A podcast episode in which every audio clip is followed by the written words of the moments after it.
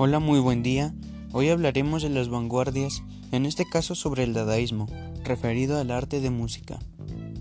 Para empezar, el 5 de febrero se cumplen 100 años de la cuna del dadaísmo. Uno de los poetas asociados es Tristan Tzara, poeta rumano. Puede ser difícil de creer, pero el verdadero artífice del dadaísmo fue el poeta, dramaturgo y músico alemán Hugo Ball. El dadaísmo se caracterizó por oponerse a la guerra y por contravariar las artes. Se llegó a convertir en un estilo de vida que rechazaba toda tendencia tradicional.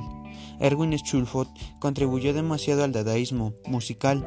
Tras ser detenido por los nazis, su origen judío lo llevó a abandonar Alemania, tras unos años de intensa actividad artística.